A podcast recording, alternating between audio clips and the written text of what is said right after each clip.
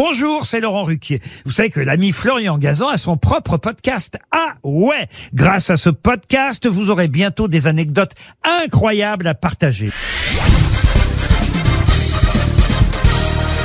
Salut, c'est Florian Gazan. Dans une minute, vous saurez comment un bisou peut vous faire faire des économies et sauver la planète. Ah ouais Ouais, bon, euh, alors, je préfère vous prévenir, ce bisou-là, il ne se fait pas avec la bouche.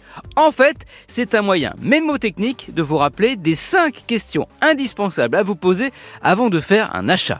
Histoire de savoir si vous pourriez peut-être en faire l'économie. Ah, ah ouais. Ouais, cette méthode a été inventée par deux autrices, Herveline Verbecken Giraudot et Marie Dubois, dans leur livre J'arrête de surconsommer en 2017. Son objectif Éviter les achats compulsifs qui peuvent mettre notre compte en banque en PLS et freiner notre consommation dont on sait qu'elle est synonyme de ravage pour l'environnement. Cette méthode est aussi simple qu'utile, elle repose donc sur 5 questions. Ah ouais? Ouais, 5 questions qui forment donc l'acronyme BISOU. Allez, on y va. 1.